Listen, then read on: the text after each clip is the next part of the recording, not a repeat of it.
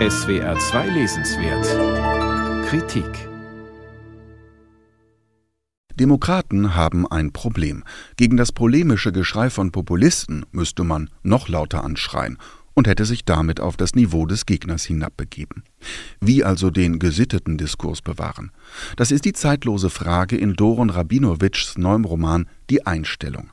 Antworten soll der Blick in ein Österreich im Wahlkampf liefern, irgendwann in der Gegenwart. Der Antagonist hier heißt Uli Popp und ist der ideale Populist. Gut aussehend, volksnah, zugleich weltgewandt und akzeptabel für höhere Kreise. Recht erfolgreich hetzt Popp gegen Flüchtlinge und Muslime, raunt vom großen Bevölkerungsaustausch und den internationalen Finanzspekulanten, vom Schweigekartell der Eliten und vom Meinungsdiktat der Gutmenschen. Auftritt August Becker, Fotograf für das liberale Blatt Forum. Auf einer Kundgebung beim Bierfassanstich schießt er ein Bild, das Pops unverhüllt aggressive Fratze zeigt. Wie geschaffen für einen im Blatt geplanten investigativen Artikel einer Kollegin. Doch die Zeitung scheut sich vor so viel Polemik und druckt ein anderes Bild. Frustriert überlässt Becker den entlarvenen Schnappschuss in einem nicht ganz logischen Twist ausgerechnet Pop und glaubt, der könne nichts damit anfangen. Doch Pop druckt damit riesige Wahlplakate mit markigen Sprüchen. Darauf wirkt Pops Fratze plötzlich tatkräftig. Ein negatives Musterbeispiel des Reframings. Pops Umfragewerte steigen und Beckers Ruf im linken Milieu sinkt auf den Tiefstpunkt, insbesondere online. Die Shitstorms dort sind erschreckend realistisch, gerade in ihrem Willen zum Missverstehen. Den brachialen Ton hat Rabinowitsch dem linken und rechten Netzmob abgeschaut. Ein Ton, der manches Mal auf den Haupttext übergreift. Augenscheinlich will Rabinowitsch süffig schreiben, scheut aber nicht vor Flachwitzen und überzeichneten Details zurück. Etwa Pops Auftrittsort in der Provinz, ein Ort namens Oberfeist.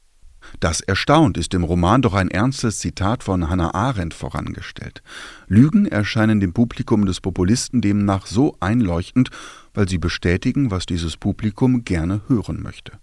Statt eines mahnenden, aufklärerischen Buches jedoch folgt dann ein Text irgendwo zwischen Groteske und Realsatire, bei dem im Stile eines Krimis mehr der nächste Twist interessiert, von dem zugegebenermaßen mehr als einer einfallsreich serviert wird. Angesichts einer rasanten Handlung mit zahlreichen Umschwüngen fehlt der Platz, die Figuren auszustaffieren, die mal grell, mal nah am Klischee gezeichnet sind. Etwa ein schmieriger Politberater, eine fleißige Investigativjournalistin mit Migrationshintergrund, eine leicht janusköpfige Kolumnistin eines Schmutzblattes, Bildjournalisten im ruinösen Wettbewerb gegeneinander, narzisstisch gestörte Leitartikler, kamerageile Moralapostel. So sehr man sich da am eigenen Feixen freut, die Figuren sind ein wenig zu deutlich ausgelegt auf ihre Funktion, nämlich die systemischen Widersprüche im politisch-medialen Komplex offenzulegen. Und die machen die Demokratie gegenüber den Populisten so wehrlos. Selbst August Becker wird für jenes Foto Geld von Pop annehmen, um seinem Sohn das Studium finanzieren zu können. Ein erbärmliches Milieu. Dabei zielt Rabinowitsch nicht auf einen Alpenland-Schlüsselroman. Manches wirkt zwar wie aus der österreichischen Politik- und Medienwelt reportiert, ähnelt aber auch den deutschen Verhältnissen. Wirklich diskursiv im Sinne Hannah Arendts wird es aber nur in wenigen glänzenden Passagen, wenn Uli Popp seine Ideologie offenherzig darlegt. Jede Kritik an sich kann er als Cancel Culture abtun. Hitler-Vergleiche nutzt er für seine Märtyrererzählungen. Seine Wähler schrecken vor keiner journalistischen Demaskierung Pops zurück, weil sie genau jene unverstellte Fratze wählen wollen. Letztlich braucht Pop noch nicht einmal Mehrheiten.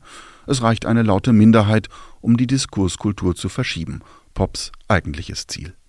Wie Pop und seinesgleichen beizukommen ist, das beantwortet der Roman dann gerade nicht. Zum hastigen Schluss werden die demokratischen Kräfte ein wenig vom Zufall gerettet. Ein unterhaltsames Buch, das nicht ganz weiß, wie ernst es die Gefahr des Populismus wirklich nehmen möchte. Doron Rabinowitsch, Die Einstellung, erschienen bei Surkamp. 224 Seiten kosten 24 Euro.